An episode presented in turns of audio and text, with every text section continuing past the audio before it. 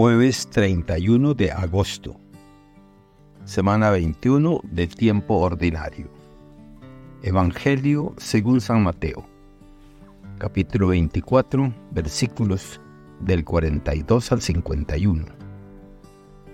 En aquel tiempo Jesús dijo a sus discípulos, Velen y estén preparados, porque no saben qué día va a venir su Señor. Tengan por cierto si un padre de familia supiera a qué hora va a venir el ladrón, estaría vigilando y no dejaría que se le metiera por un boquete en su casa. También ustedes estén preparados, porque a la hora en que menos lo piensen, vendrá el Hijo del Hombre. Fíjense en un servidor fiel y prudente, a quien su amo nombró encargado de toda la servidumbre para que le proporcionara oportunamente el alimento. Dichoso ese servidor, si al regresar su amo lo encuentra cumpliendo su deber. Yo les aseguro que le encargará la administración de todos sus bienes. Pero si el servidor es un malvado, y pensando que su amo tardará, se pone a golpear a sus compañeros, a comer y a emborracharse, vendrá su amo el día menos pensado a una hora imprevista, lo castigará severamente y lo hará correr la misma suerte de los hipócritas. Entonces todo será llanto y desesperación. Palabra del Señor. Gloria a ti, Señor Jesús. Reflexión. En la liturgia de hoy se despliega ante nosotros un intrincado cuadro de mensajes entrelazando temas de vigilancia, esperanza y fidelidad.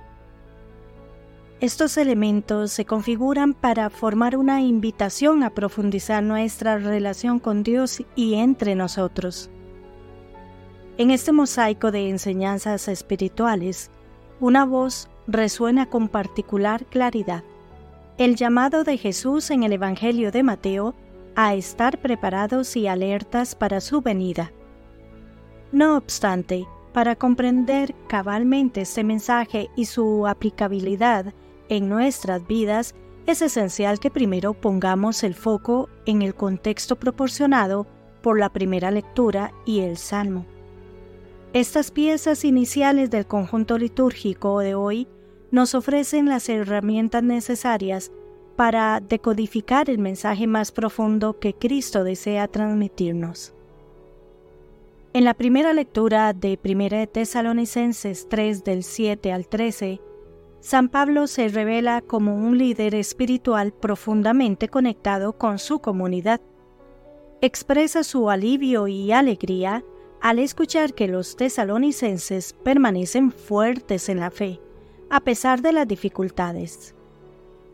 Pablo no solo muestra su rol pastoral, sino que también evidencia como la esperanza y la fe son necesarias para mantener una comunidad unida y enfocada en Cristo.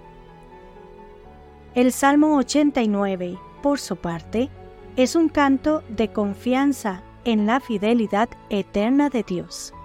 Sus versículos nos recuerdan que la misericordia divina es un pilar sobre el cual podemos construir nuestras vidas. Dios es retratado como el eterno fundamento que guía nuestra existencia, un recordatorio consolador en un mundo plagado de incertidumbres. Ahora volvamos nuestra atención hacia el Evangelio de Mateo. Aquí Jesús nos recuerda la importancia de la vigilancia espiritual. Utiliza la parábola del siervo fiel y el siervo malo para ilustrar dos tipos de preparación, o la falta de ella, para el reino de Dios. La lección es clara.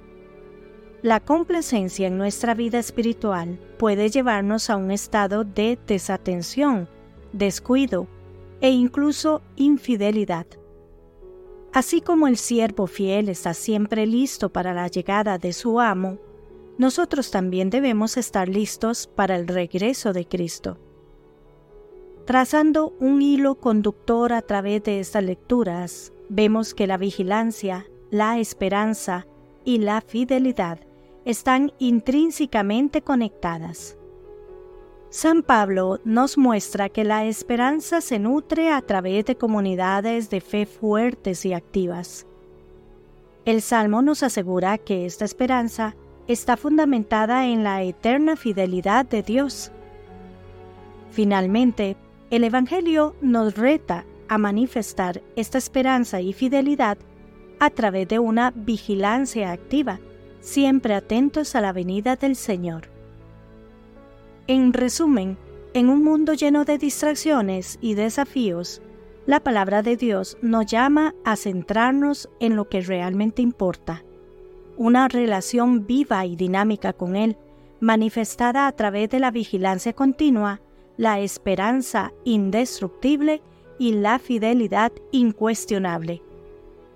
Así, cada día es una nueva oportunidad para afinar nuestros corazones y mentes, preparándonos para recibir al Señor, ya sea en el fin de los tiempos o en los pequeños encuentros divinos de nuestra vida cotidiana.